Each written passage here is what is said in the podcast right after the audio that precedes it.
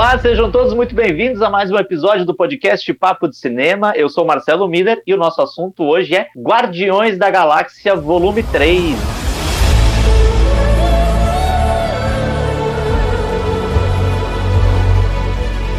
Novo filme do universo cinematográfico Marvel, que, olha, surpreendente, podemos até dizer, mas a gente vai daqui a pouco entrar nessa discussão. Mas antes, é importante lembrar vocês de como a gente ficaria feliz se você desse cinco estrelas para o podcast Papo de Cinema no seu agregador favorito. Lembrando que nós estamos em todos os principais agregadores de podcast do Brasil. Então vai lá, dá cinco estrelinhas. Isso é muito importante porque faz com que a gente ranqueie cada vez mais e isso, por sua vez, nos leva a mais pessoas. Também, se você gostar desse episódio, por favor, compartilhe com os amigos, manda para aquela crush, para aquele crush que você quer, dá aquela seduzida assim, olha, dá uma olhada no papo desses guris aí, isso não é bacana. Eu te garanto que vai funcionar. Então, use isso, compartilhe com as pessoas que você gosta o podcast Papo de Cinema. Robledo Milani, nosso editor-chefe, está aqui para a gente falar sobre Guardiões da Galáxia Volume 3. Mas antes, uma coisa importante para a gente assinalar, Robledo: esse é o centésimo episódio do podcast Papo de Cinema! É, tu sabe que na verdade é o centésimo e falcatrua, né? Mas antes de mais nada. Caralho, aca acabou com toda a emoção da abertura.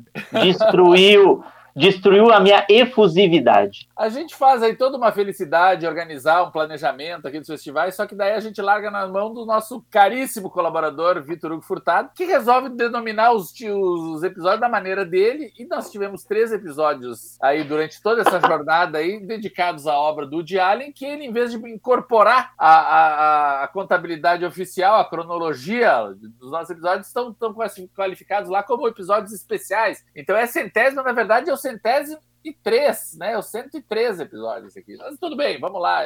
fomos, fomos descobertos, Brasil.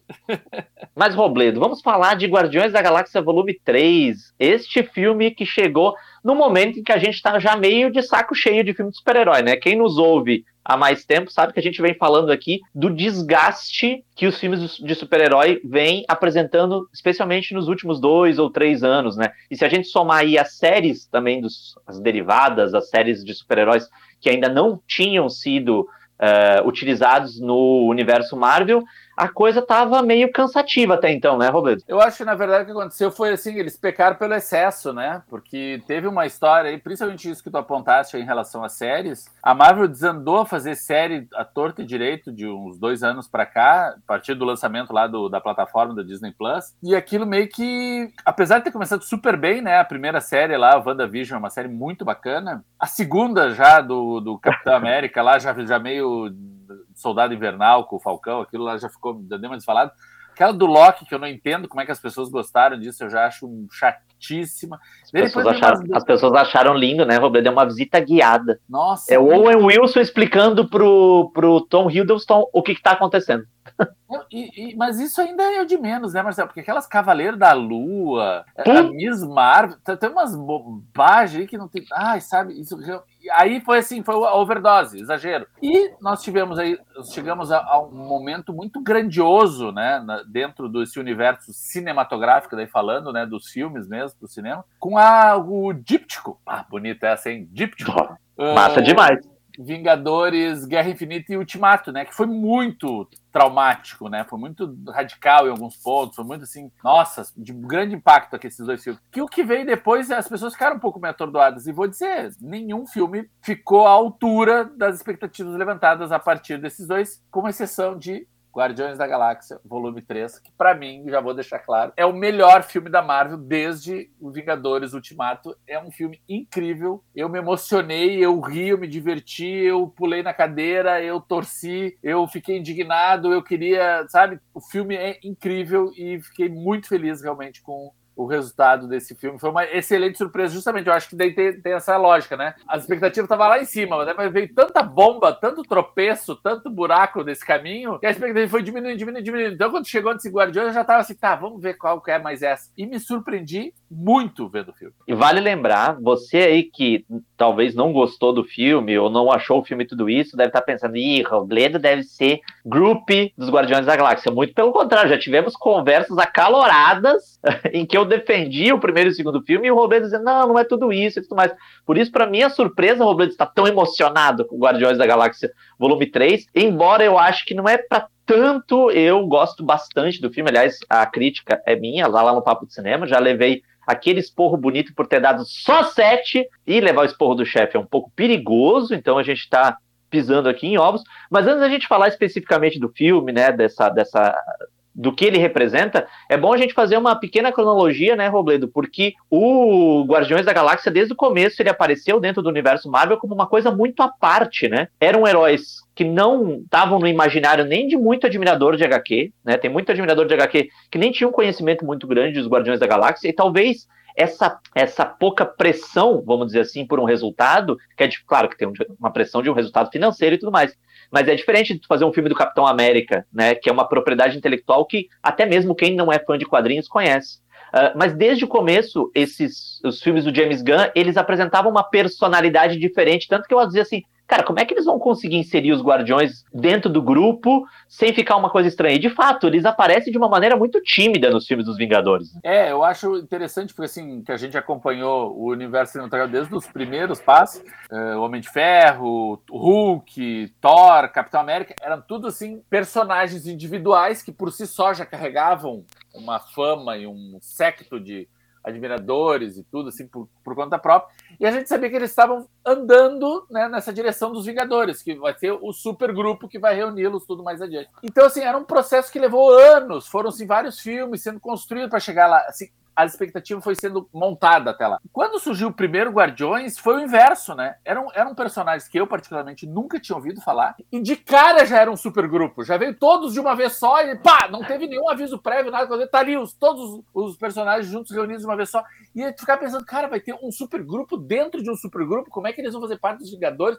Onde que eles se encaixam dessa geleia toda? Então, realmente, eram, eram eu, eu fui um filme. O primeiro foi sem expectativa nenhuma, eu vou dizer: o primeiro Guardiões da Galáxia é um filme que eu saí com reações mistas, assim, do tipo assim. É, tem algumas coisas legais, mas de repente abusa da, das piadas, é meio cômico demais.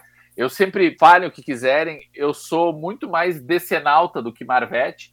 Então, assim, eu gosto do clima sério lá dos filmes do Christopher Nolan, do, até do Zack Snyder, sabe? Eu gosto dessa coisa mais, sabe, drástica e tal. E daí vem a Marvel fazendo um monte de piada e nenhum fez tanta piada quanto o primeiro Guardiões da Galáxia. Eu fiquei uma coisa assim, pô, será que é esse o caminho mesmo? Só que ao mesmo tempo, a coisa funcionava, tanto que veio o 2 e agora o 3. E o Guardiões da Galáxia 2 é um filme que eu fui para não gostar, porque eu pensei, ah, vai ser piada do início ao fim, porque se eu não me engano, foi logo depois do Homem de Ferro 3, que também abusava da. da Meu Deus do céu! E eu, tipo, nossa, vai ser. E eu achei incrível o 2 e vou dizer, o 3 é ainda melhor.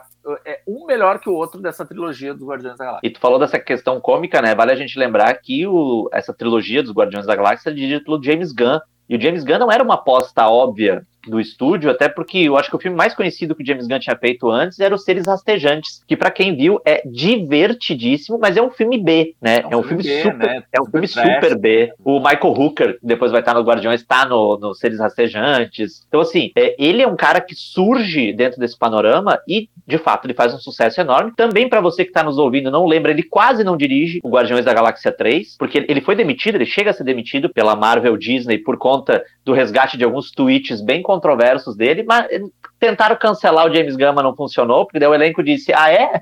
Vocês vão cancelar o James Gunn, a gente não faz os filmes. Claro que a coisa não é só assim, mas enfim, ele foi recontratado e recontratado até com o estatuto, tamanho estatuto, que agora ele lança um filme pela Marvel, já contratado como um dos cabeças criativos da nova fase da DC. Então, assim, é quase como se ele tivesse. Imagina só, Robledo, a torta de climão. Ele e o Kevin Feige na, no, na, nas pré-estreias do Guardiões da Galáxia. É quase como se o cara, sei lá, o cara da. Ele foi contratado para ir pra Pepsi e ele tá lançando um novo sabor de Coca-Cola. É, basicamente. E aí, tipo, aquela coisa assim, ai, que preguiça, tu tá aqui, eu sei que tu vai fazer dinheiro é. pra gente, mas tu já tá lá do outro lado, né? É, já tá confirmado. Ele é o diretor de Superman Legacy, né? Um novo filme de Superman que tá previsto pra 2025, né? Se eu não me engano. É, e já tinha dirigido o Esquadrão Suicida, né? Que é um ponto baixo da carreira do James Gunn. Vamos É, combinar aqui, é, né? é o Esquadrão Suicida, né? Não é o primeiro Esquadrão Suicida, é o Esquadrão Suicida, é o segundo, que também é tão ruim quanto o primeiro. Enfim, vamos deixar claro. Vou pegar esse gancho que tu falaste em relação ao, ao volume 3. Eles são realmente heróis à parte dentro do universo Marvel. E esse filme, esse terceiro filme, eu acho que mais do que nunca eles se assumem como tais. Eles dizem assim, a gente não tem nada a ver com o que está acontecendo lá na Terra,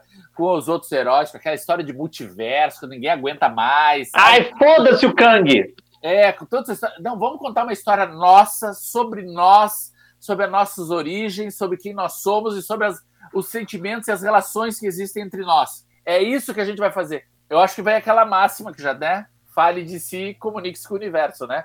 É, é isso que eles fazem. Eles estão olhando para si, eles estão falando deles, e não tem como tu não te identificar com tudo isso que eles passam dentro desse filme. Eles pegam como protagonistas os personagens mais improváveis, eles dão espaços equilibrados para praticamente todos da, da turma dos Guardiões.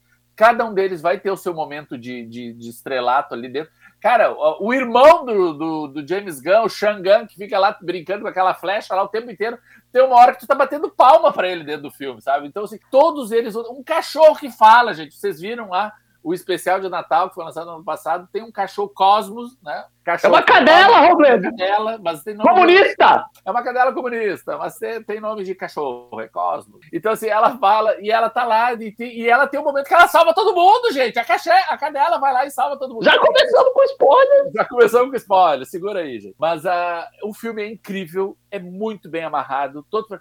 Tem alguns poréns, não vou falar, eu acho que é só por isso, agora eu vou dizer, vou- já vou dar esse, esse, esse teaser. É só por isso que o filme não merece 10. Ele chega perto de um 10 bonitaço esse filme. Esse 7 que o Marcelo é para ser cancelado. Vamos lá cancelar esse 7 do Marcelo. Essa crítica, eu vou apagar essa crítica, vou reescrever, que o Marcelo não não, Não. tá- foi mal, tava doidão, ele tava sob efeito de morfina, ele não Morfina! tô- tô- Agora essa é a desculpa. Não Essa é posso, desculpa. tô, tô com morfina na cabeça. Tô com morfina na cabeça, o Marcelo, quando foi ver o Guardiões, estava com morfina, então ele não sabe o que escreveu, que o filme merece muito mais que sete. Mas tem algumas derrapadinhas leves ali que talvez pudessem ser melhor eh, lapidadas, digamos, para um resultado perfeito. Mas é um filme que chega muito perto e vou dizer assim, tá no meu, certamente tá no meu top 5 da Marvel no cinema de todos os tempos. É um dos cinco melhores filmes da Marvel, com certeza. Atenção, você que está nos ouvindo, isso de ele apagar a crítica e escrever não vai acontecer. É uma promessa infundada que funcionou nesse momento como uma figura de linguagem para dar ênfase à discussão, ênfase ao ponto de vista de Robledo Milani. Antes da gente fazer o intervalo, porque a gente já tem que fazer o intervalo, porque já está aqui no nosso estúdio, Robledo, piscando a luzinha de fazer intervalo, fazer intervalo, comentar uma coisa que tu falou que eu acho que é a primeira coisa que me ganha no Guardiões da Galáxia Volume 3, que é justamente a não necessidade de ficar enxertando, abrindo espaço para enxertar personagens que a gente ou viu nas séries da Marvel ou em outros filmes. Como, por exemplo, quando a gente vê o Thor e Amor e Trovão, a inserção dos próprios Guardiões no filme do Thor é ridícula. Beira o risível, não do ponto de vista positivo. É, é, assim, e eu acho que o, o grande filme que vai meio que rebaixado por a necessidade é o Pantera Negra, né? Wakanda para sempre. O Que é um dois, filme né? que precisa lidar com tanta coisa, assim, com a homenagem ao Chadwick Boseman, a entrada da, da, da Coração de Ferro, a entrada de outros personagens, que eles esquecem de ter uma história própria, né? O filme acaba virando, a trama principal acaba virando uma, uma grande desculpa para aquilo servir como uma peça de um quebra-cabeças. Que é algo que o Guardiões da Galáxia Volume 3 não faz, que, como tu bem disse, faz uma história sobre os Guardiões, né? Que de alguma maneira aponta para o futuro dos próprios Guardiões, mas que também não fica nessa coisa de tipo, ah, vamos ter que piscar pro público, mostrar, mostrar um martelo, mostrar um escudo, mostrar uma coisa. Mas olha só, a gente vai fazer um breve intervalo, já avisando vocês que no segundo bloco vai ter spoiler, então se segura aí que daqui a pouco a gente tá voltando, mas antes, uma dica, uma mensagem do nosso querido Vitor Hugo Furtado. Daqui a pouco a gente tá de volta. Olá pessoal, eu sou Vitor Hugo Furtado, um dos jornalistas do Papo de Cinema, e você está acompanhando o nosso podcast. Agora, para dar uma respirada nessa conversa, eu tô aqui para lembrar que você também faz parte desse espaço. Exatamente, pois os parceiros do Papo de Cinema tanto podem sugerir os temas a serem debatidos nesse momento de troca e discussão, como também negociar conosco inserções comerciais, divulgando o seu produto, evento, filme ou marca. Bacana, né? Fale com a gente, mande um alô por qualquer um dos nossos perfis perfis nas redes sociais e você sabe, estamos no Instagram, no Twitter, no Facebook e todas as outras redes sociais, ou mesmo lá no site, pelo nosso e-mail papodecinema@papodecinema.com.br. Estamos esperando pelo seu contato, viu? Tenho certeza que vai ser muito legal contar com você ao nosso lado, tornando esse papo de cinema ainda mais amplo e diverso. Bora lá?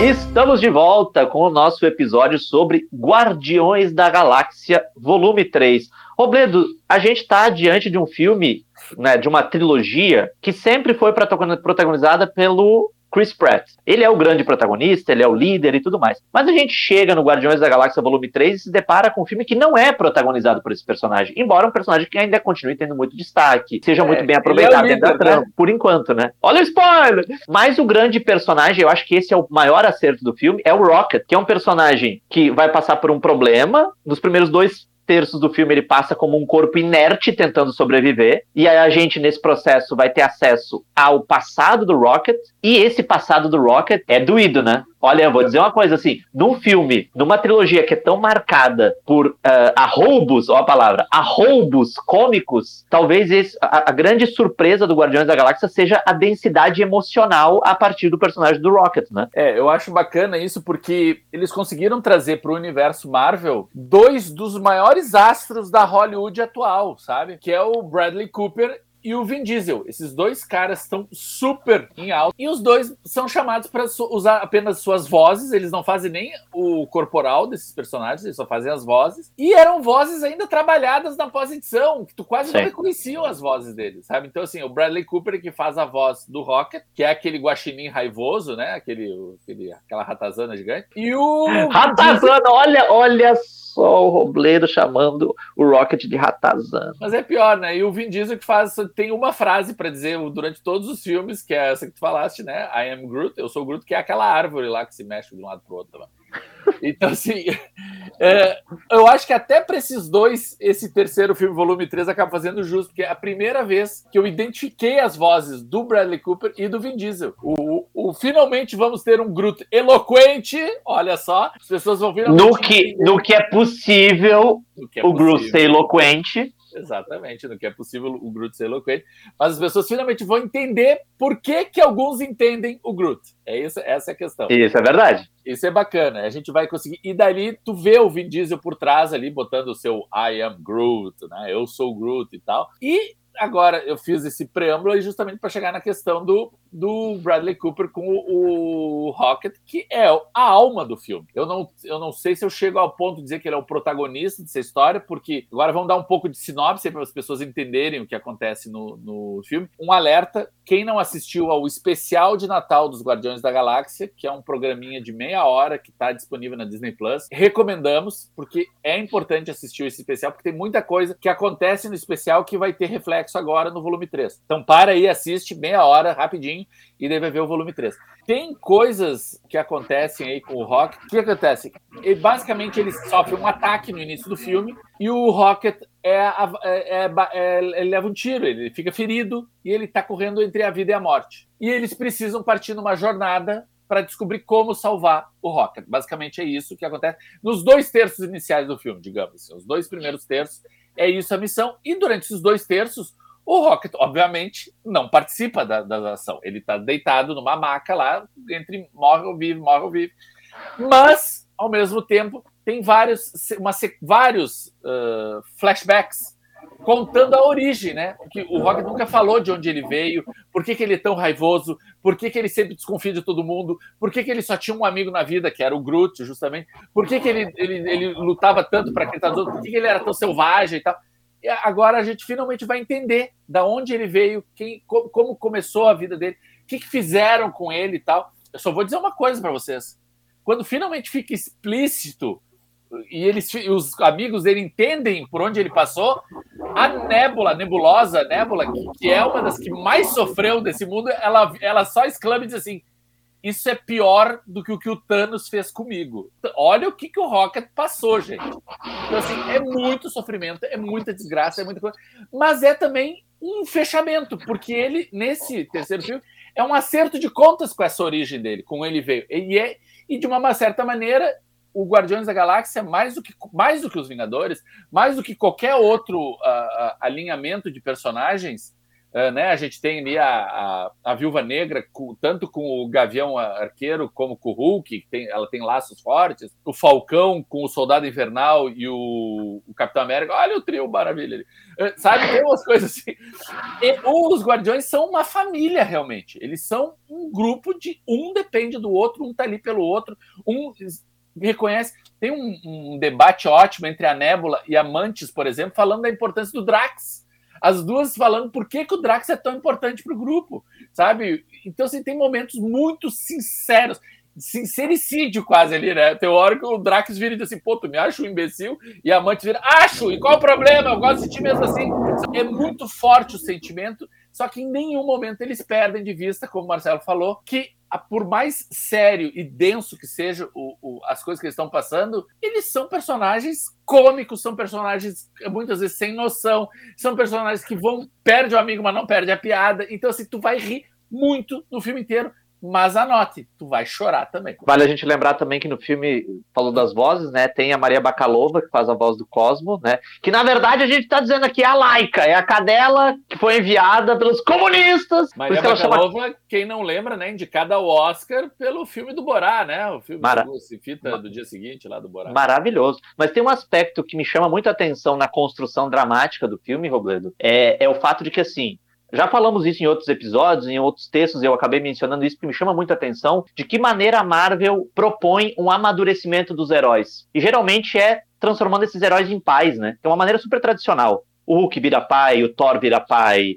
o Capitão Am o, o, o Homem de Ferro antes de morrer vira pai. Então, assim, Uh, o Gavião Arqueiro, a série é sobre a paternidade. Então, assim, esses personagens eles estão se transformando em pais para supostamente amadurecer. É uma ideia super conservadora. Em outro momento a gente até pode desenvolver isso.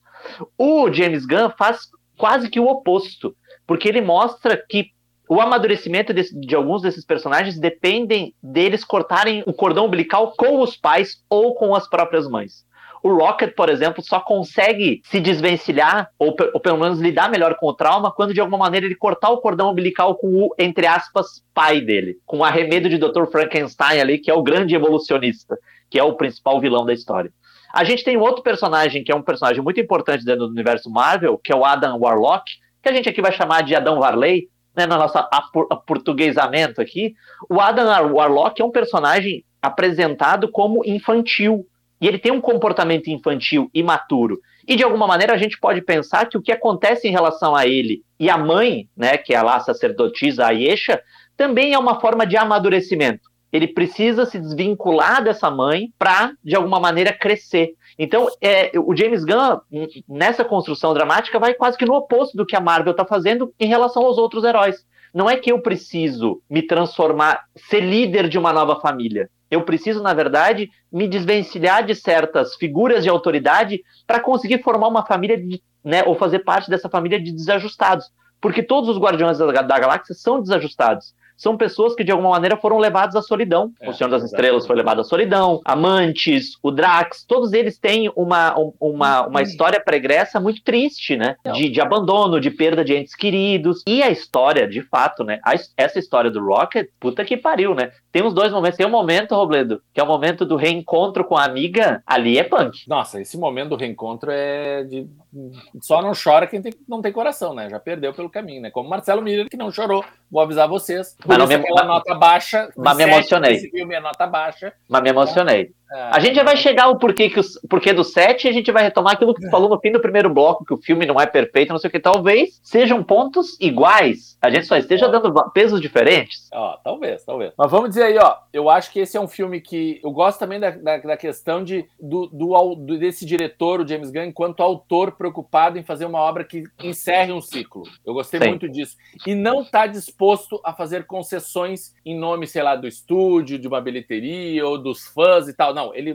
Não, gente, é essa história que eu vou ter que contar. Por exemplo, vou dar um mega spoiler agora. Estou avisando, gente. Mega spoiler. Gente, o fato da Gamora não ficar com o Star-Lord, para mim é perfeito. Ele, ela é outra Gamora, é outra realidade. Ela vai para ela também quer família, ela também tem a família, ela também tem outro uh, e é outra. Então assim, eles poderiam muito bem ela se, ela se acabar cedendo no final, ai, vamos ficar junto, casalzinho feliz. Que ele tá ali sofrendo, ele também tá sofrendo, né? O Homem das Estrelas, o Senhor das Estrelas, né, o Star-Lord, tá lá porque a Gamora morreu, só que existe uma outra Gamora de uma outra linha narrativa, daí vem a questão dos multiversos, né? Que tá em alta agora no universo Marvel nesse momento, que tá em paralelo e quando ele se reencontra com ela, ele pensa, cara, vou retomar o, nosso namoro, aquele amor, aquela paixão.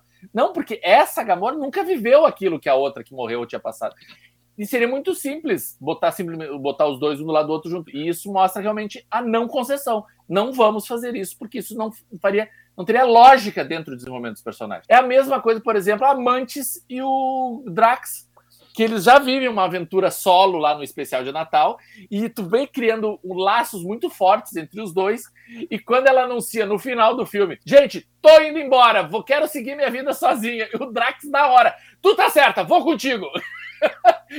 e ela vira, não, Drax, eu tenho que ir sozinha. É justamente esse o ponto da questão. E daí vem a questão que daí vamos mostrar como eles não abandonam totalmente, Marcelo. Daí tem o lance aí que viram pro Drax e diz: Drax, a tua missão não é quebrar tudo. A tua missão não é proteger um, dois ou três. A tua missão é ser pai. E isso tá lá no primeiro filme. O Drax ele só entra pros Guardiões e tudo assim porque ele perde a família dele. É, mas aí, aí essa questão, a gente tem uma, uma mudança, porque na verdade o Drax não se transforma em pai, ele vai restituir o estatuto que já era dele. Exatamente, ele resgata isso que já tem Sim. nele. Ele resgata essa paternidade. Assim como o próprio Rocket, né? Quando ele, aquela cena maravilhosa dele com vários uh, racunzinhos oh, bonitinho! Dele, ele, pô, e, e, e, ele vira e diz assim: não, a gente tem que salvar, tem que salvar. Não, daí o, o quando eles estão salvando todas essas cobaias, que ele era uma das cobaias, né, desse cientista maluco, e isso tem uma alusão aos nazistas, né? Eu, eu acho bem interessante Sim. trazer essa questão, porque essa, o cara quer buscar o ser perfeito, e ele diz assim: não, tu não tá buscando a perfeição, tu tá manifestando o teu desagrado com o que tu vê hoje, na verdade. Isso tu não quer criar o ser perfeito, tu só quer acabar com todo mundo que tu não É verdade. Então, assim, eu acho que tem muito isso a ver com a questão do nazismo, e é importante estar falando sobre isso, por causa todos esses movimentos de extrema-direita, ataques às escolas, essas coisas que estão acontecendo. Isso, é, esse filme é um alerta também para essas pessoas, ver que isso não tem cabimento, esse tipo de comportamento, de pensamento e de direcionamento. E daí, o, quando ele diz assim, não, vamos lá salvar, e daí o Star-Lord vira e diz assim, não, mas a gente já salvou todas as crianças. Daí o, o, o Rocket vira e diz, não, a gente tem que salvar todos. Não são só as crianças, é todos. E daí vem bicho, gato, papagaio, tigre, cobra, leão, zebra. Vem todo mundo que tá lá sendo servido de combate. E é incrível, é muito emocionante. Como essas coisas vão sendo construídas dentro de um crescente dentro de um filme, dentro desse filme. Isso é que mais me emociona, porque não são gratuitas. Ah, porém, eu acho que é essa a questão toda do, do porquê não 10, mas quase 10. Um gancho que eu vou pegar, para mim, teve dois grandes poréns nesse filme, que é um que tu falaste agora, que é esse personagem do Adam Warlock, que é esse ser que, para mim, a entrada dele em cena nos primeiros 10 minutos de filme é muito impactante. Eu, eu, eu tava com meu sobrinho de 10 anos, ele disse: Nossa, é um Superman dourado que apareceu. Porque ele é muito forte, ele vem voando ele vem para quebrar todo mundo e ele quase acaba com todos os guardiões, quase, né? Mas ele vai derrotando um guardião atrás do outro, nenhum consegue fazer frente a ele. E um personagem que praticamente desaparece depois no resto do filme. Ele vai ter uma cena importante já lá no final do filme, ponto. E tu fica, pô, causa um impacto super forte. E o que, que fizeram com ele depois? Meio que abandonam o personagem. Eu queria ver esse personagem mais desenvolvido, mais trabalha mais aprofundado. Eu senti falta disso. E outra questão, quando eu disse, eles têm que partir numa missão para salvar o Rocket. E a primeira coisa que eles descobrem é que o Rocket participou então desses testes de laboratórios e existe uma senha para ter acesso a toda a, a tecnologia que está intrínseca ali no, no, no Rocket. E eles vão invadir um planeta laboratório, uma coisa orgânica lá, uma coisa. Depois de perder, sei lá, 20 minutos dentro desse planeta, matar um monte de gente, quase morreu o Drax, um monte de coisa e tal, se tudo, quando eles saem de lá, o que, que eles olham para outro e assim, não era isso que a gente queria, vamos ter que ir atrás de outro. E daí toda essa sequência tu pode tirar do filme que não faz o menor efeito. Talvez o filme não precisasse ter duas horas e meia, né? Que é um, dos, é um filme longo, talvez seja o mais longo do, da trilogia do Guardiões da Galáxia. Toda essa sequência, por exemplo, pode ser retirada fora do filme, que não faz, não, o filme não perde em nada. Então, assim, tem alguns, algumas pequenas concessões, digamos aí, porque daí trabalhando melhor esses personagens. Daí entra lá o Nathan Fillion, né? Entra ali as participações especiais, tem algumas coisas assim, umas piadinhas bem típicas, bem propícias e tal, o pessoal vai achar graça e tal, mas não chega a criar um desconforto. Então, por isso que eu gostei tanto do filme. E o, e o final da, da, dessa jornada, para mim, é super positivo. Vale lembrar o Robledo tá tirando sarro comigo, fazendo bullying aqui, mas uma nota 7 é uma nota muito boa. A gente tem que parar com essa ideia de que a nota 7 é ruim, de que ou tudo é 10 ou é zero. Então você que tá aí nos ouvindo e que vai lá no papo de cinema xingar a gente porque a gente deu 7. Você não gostou do filme? Gostei bastante do filme. É... Mas esse filme merece mais. Esse filme merece mais. Esse filme merece não, mais. O bullying, tá o bullying, desculpa. Marcelo o tá bullying, o bullying é livre, né? Aqui no papo de cinema, por enquanto, a média tá em 8, porque eu vou dar 9, o Marcelo vai dar 7, a média é 8, gente. Só isso que eu tenho pra dizer já, já tá rolando uma pressão para Vitor Hugo Furtado, nosso editor do podcast, para ver onde, para que lado ele vai perder e para os nossos colegas críticos que fazem com a gente a grade crítica. Então, Robledo, tu recomenda as pessoas vão com lencinho para ver Guardiões da Galáxia Volume 3, é isso? Tem que levar lencinho, prepare-se para rir bastante também, porque o filme é muito divertido, mas é também um dos mais emocionantes que a Marvel já levou para cinemas. Então, assim, ó, depois de tanto tropeço aí como Homem-Formiga, sabe, o Thor, tanta bobagem que teve aí nos últimos tempos, esse aí a Marvel tá voltando à sua velha forma. E é um encerramento, é um fechamento, né? Agora, ah, não vai ter mais Guardiões da Galáxia. É provável que tenha, mas não com esses guardiões, né? Outros guardiões, outras formações. Vamos ver o que o futuro espera, né? Assim como vão ter outros Vingadores, vai ter outro Capitão América, vão ter outros guardiões aí para frente. Mas esse ciclo aí se fecha em altíssimo nível, mais do que recomendado. É um dos grandes filmes aí desse primeiro semestre do ano.